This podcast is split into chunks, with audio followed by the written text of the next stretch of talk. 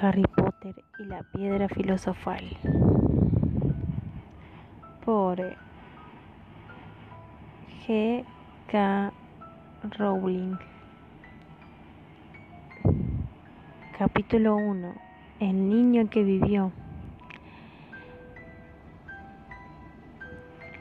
El señor y la señora Dursley, que vivían en el número 4 de Private Drive, estaban orgullosos de decir que eran muy normales. Afortunadamente, eran las últimas personas que se esperaría encontrar relacionadas con algo extraño o misterioso, porque no estaban para tales tonterías.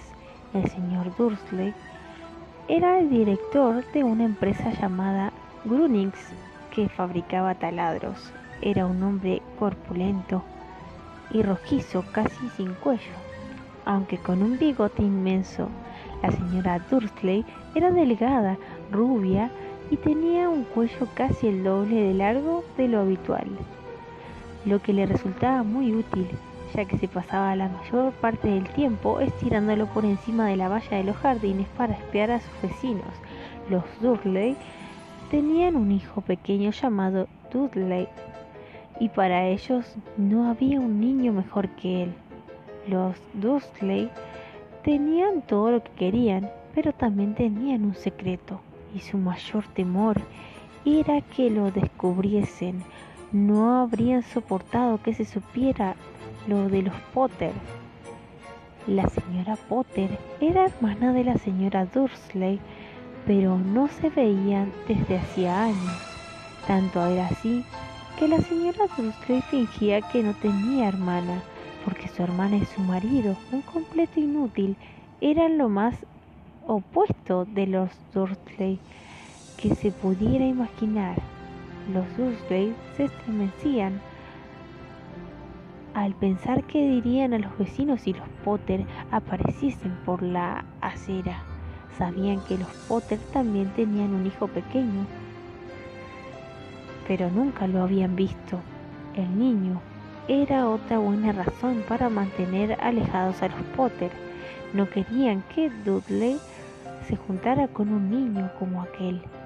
Nuestra historia comienza cuando el niño y la señora Dudley se despertaron un martes, con un suelo cubierto de nubes grises que aumentaban y amenazaban tormenta.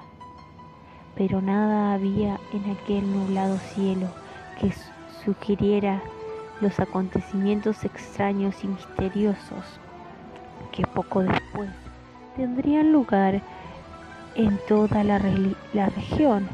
El señor Dursley canturreaba mientras se ponía su corbata más sosa para ir al trabajo y la señora Dursley parloteaba alegremente mientras instalaba ruidoso dulces en una silla más alta.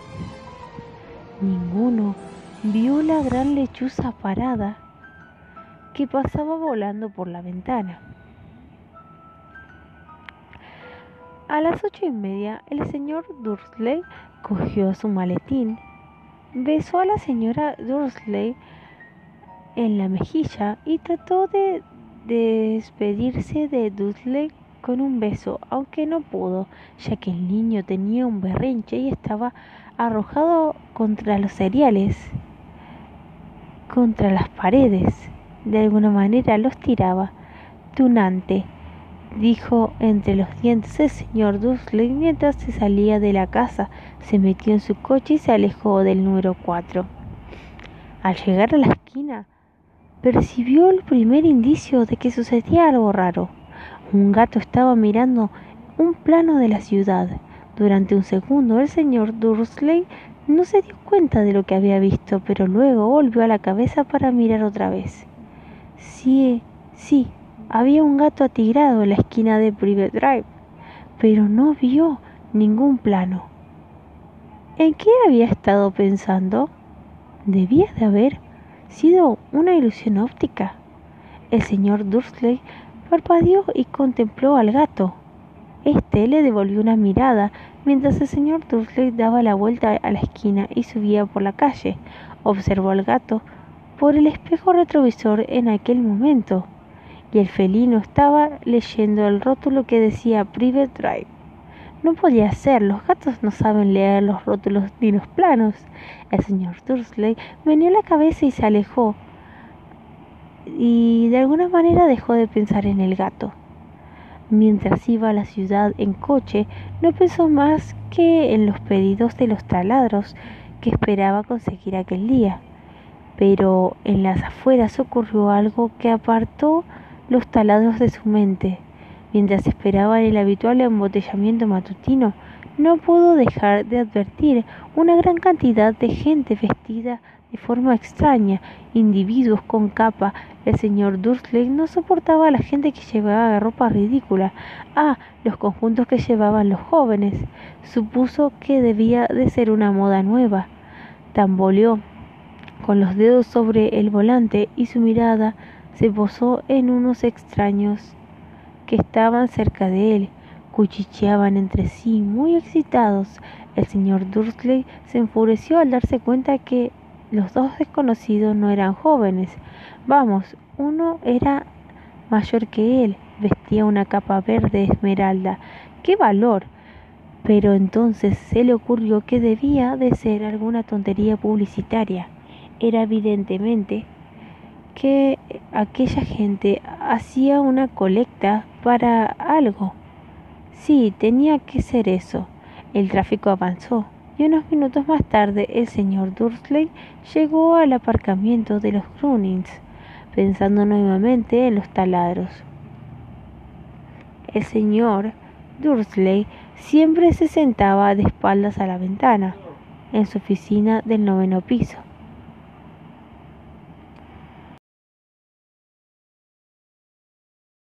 El señor Dursley Siempre se sentaba de espaldas a la ventana en su, oficina del noveno piso. Si no lo hubiera hecho así, aquella mañana le habría costado concentrarse en los taladros.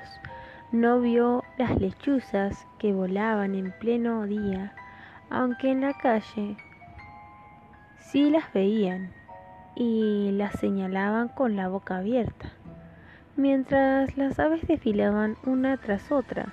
La mayoría de aquellas personas no había visto una lechuza siquiera de noche. Sin embargo, el Señor tuvo una mañana perfectamente normal, sin lechuzas. Gritó a cinco personas. Hizo llamadas telefónicas importantes y volvió a gritar. Estuvo de muy buen humor hasta la hora de la comida, cuando decidió estar de alguna manera estirando las piernas y dirigirse a la panadería que estaba en la acera de enfrente. Había olvidado a la gente con capa hasta que pasó cerca de un grupo que estaba al lado de la panadería. Al pasar los miró enfadado. No sabía por qué, pero le nervioso. Aquel grupo también susurraba con agitación y no llevaba ni una lechuza. Cuando regresaba con un con un un donut gigante en una bolsa de papel, alcanzó a oír unas pocas palabras de su conversación. Los Potter, eso es, eso es lo que he oído. Sí, su hijo Harry. El señor Dursley se quedó petrificado. El temor lo invadió.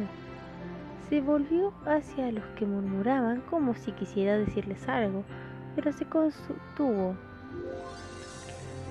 Se apresuró a cruzar la calle y echó a correr hasta la oficina. Dijo a gritos a su secretaria que no quería que le molestaran cogió el teléfono y cuando casi había terminado de marcar los números de su casa, cambió de idea. Dejó el aparato y se atusó los bigotes mientras pensaba. ¿No se estaba comportando como un estúpido? Potter no era un apellido tan especial. Estaba seguro de que había muchísimas personas que se llamaban Potter y que tenía un hijo llamado Harry. Y pensando lo mejor, ni siquiera estaba seguro de que su sobrino se llamaba Harry. Nunca había visto al niño. Podría llamarse Harvey o Arnold. No tenía sentido preocupar a la señora Dursley. Siempre se, se trastornaba mucho ante cualquier mención de su hermana y no podía reprochárselo si él hubiera tenido una hermana así.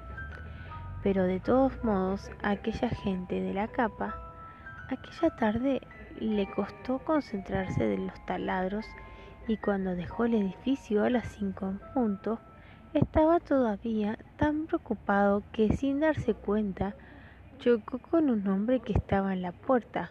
Perdón, gruñó. Mientras el diminuto viejo se tambaleaba y casi al suelo caía. Segundos después, el señor Dursley se dio cuenta de que el hombre llevaba una capa violeta. No parecía disgustado por el empujón, al contrario, su rostro se iluminó con una amplia sonrisa mientras parecía que decía con una voz tan chillona que llamaba la atención de los que pasaban. No se disculpe, mi querido señor, porque hoy nada puede molestarme.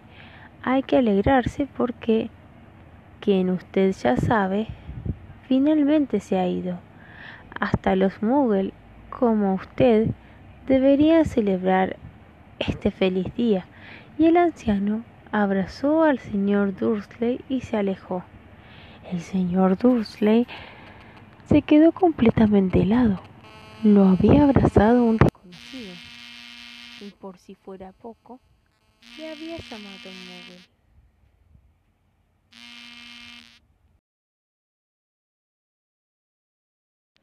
Por si fuera poco, lo había abrazado y también lo había llamado Muggle, con lo cual no entendió. No importaba lo que eso fuera, estaba desconcertado. Se apresuró a subir a su coche y a dirigirse hacia su casa, deseando que todo fueran imaginaciones suyas, algo que nunca había deseado antes, porque no aprobaba la imaginación. Cuando entró en el camino número 4, lo primero que hizo y vio es al, al gato atigrado que había visto en la mañana. Eso lo mejoró su humor. En aquel momento estaba sentado en la pared de su jardín. Estaba seguro de que era el mismo, pues tenía unas líneas idénticas alrededor de los ojos. Fuera, dijo el señor Dursley en voz alta. El gato no se movió, solo dirigió una mirada severa. El señor Dursley se preguntó si aquella era conducta normal de un gato. Trató de calmarse y entró en la casa. Todavía seguía decidido a no decirle nada a su esposa. La señora Dursley había tenido un día bueno y normal. Mientras comían, le informó de los problemas de la, de la señora Puerta Antigua con su hija y le contó que Dudley había aprendido una nueva frase. No lo haré. El señor Dursley trató de comportarse con normalidad. Una vez que acostaron a Dudley, fue al salón a tiempo para ver el informativo de la noche. Y por último, observadores de pájaros de todas las partes han informado que hoy las lechuzas de la nación han tenido una conducta poco habitual, pese a que las lechuzas habitualmente cazan durante la noche y es muy difícil verlas a la luz del día. Se han producido cientos de avisos sobre el vuelo de estas aves en todas las direcciones. Desde la salida del sol, los expertos son incapaces de explicar la causa por la que las lechuzas han cambiado sus horarios de sueño. El locutor se permitió una mueca irónica muy misterioso y ahora de nuevo con Shin Y el pronóstico del tiempo. ¿Habrá más lluvias de lechuzas esta noche, Jim? Bueno, Ted, dijo el meteorólogo, eso no lo sé, pero no solo las lechuzas han tenido hoy una actitud extraña. Telespectadores de lugares tan apartados como Kent, Yorkshire y Dunt han telefoneado para decirme que en el lugar de la lluvia que prometí ayer tuvieron un chaparrón de estrellas fugaces. Tal vez la gente ha comenzado a celebrar antes de tiempo la noche de las hogueras. Es la noche que viene, señores. Pero puedo prometerles una noche lluviosa. El señor Dursley se quedó congelado en su sillón. Entonces, estrellas fugaces por toda Gran Bretaña, lechuzas volando a la luz del día. Y aquel rumor, aquel cuchicheo sobre los Potter. La señora Dursley entró en el comedor con dos tazas de té. Aquello no iba bien. Tenía que decirle algo a su esposa. Se aclaró la garganta. Con nerviosismo. Eh, querida Petuña, ¿Has sabido últimamente algo sobre tu hermana?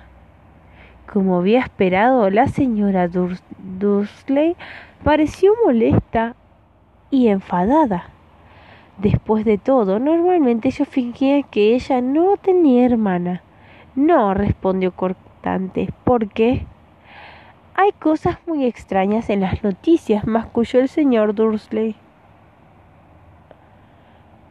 Lechuzas, estrellas fugaces, y hoy había en la ciudad una cantidad de gente con aspecto raro y que interrumpió bruscamente la señora Dursley. Bueno, pensé quizás que podría tener algo que ver con, ya sabes, su grupo. La señora Dursley bebió su té con los labios fruncidos. El señor Dursley se preguntó si se atrevería a decirle que había oído el apellido Potter. No, no se atrevería. En lugar de eso, dijo tratando de aparecer despreocupado, el hijo de ellos. Debe tener la edad de Dursley, ¿no? De Dursley, ¿no? Eso creo, respondió la señora Dursley con rigidez. ¿Y cómo se llama? Howard, ¿no? Harry, un nombre vulgar y horrible, si quieres mi opinión. Oh, sí, dijo el señor Dursley, con una espantosa sensación de abatimiento. Sí, estoy de acuerdo. No dijo nada más sobre el tema y subieron a acostarse.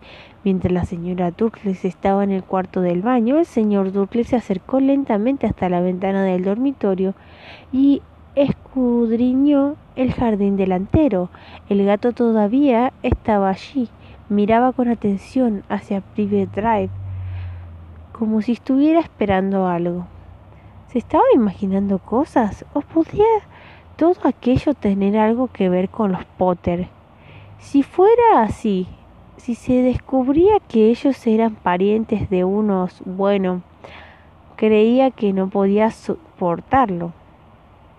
Los Dursley se fueron a la cama. La señora Dursley se quedó dormida rápidamente, pero el señor Dursley permaneció despierto con todo aquello dando vueltas por su mente. Su último y consolador pensamiento antes de quedarse dormido fue que, aunque los Potter estuvieran implicados en los sucesos, no había razón para que se acercaran a él y a la señora Dursley.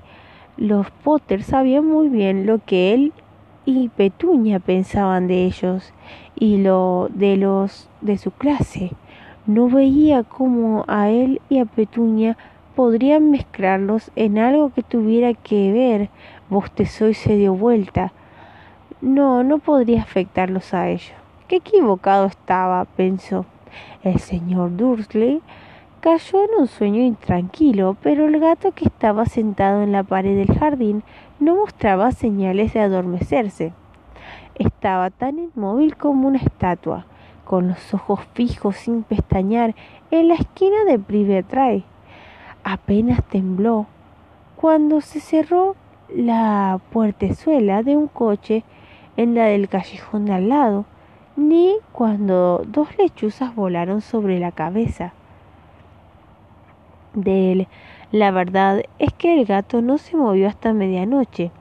Un hombre apareció en la esquina que el gato había estado observando y lo hizo tan súbita y silenciosamente que se podría pensar que había surgido de la tierra. La cola del gato se, agitó y sus ojos se entornaron. En Private Drive nunca había visto un hombre así. Era alto, delgado y muy anciano, a juzgar por su pelo y barba plateados, tan largos que podría sujetarlos con un cinturón. Llevaba una túnica larga, una capa de color púrpura que barría el suelo y botas con tacón alto y hebillas. Sus ojos azules eran tan claros y brillantes que centellaban detrás de unas gafas cristales de media luna. Tenía una nariz muy larga y torcida, como si se la tuviera de alguna mente fracturada el nombre de aquel hombre era Albus Dumbledore. Albus Dumbledore no parecía darse cuenta de que había llegado a una calle en donde todo lo suyo, desde su nombre hasta sus botas, era mal recibido. Estaba muy ocupado resolviendo en su capa, buscando algo, revolviendo, pero pareció darse cuenta de que lo observaban, porque de pronto miró al gato que todavía lo contemplaba con fijeza desde la otra puerta de la calle. Por alguna razón ver el gato pareció divertirlo, rió entre dientes y murmulló. Debería haberlo sabido. Encontró en su bolsillo interior lo que estaba buscando. Parecía un encendedor de plata.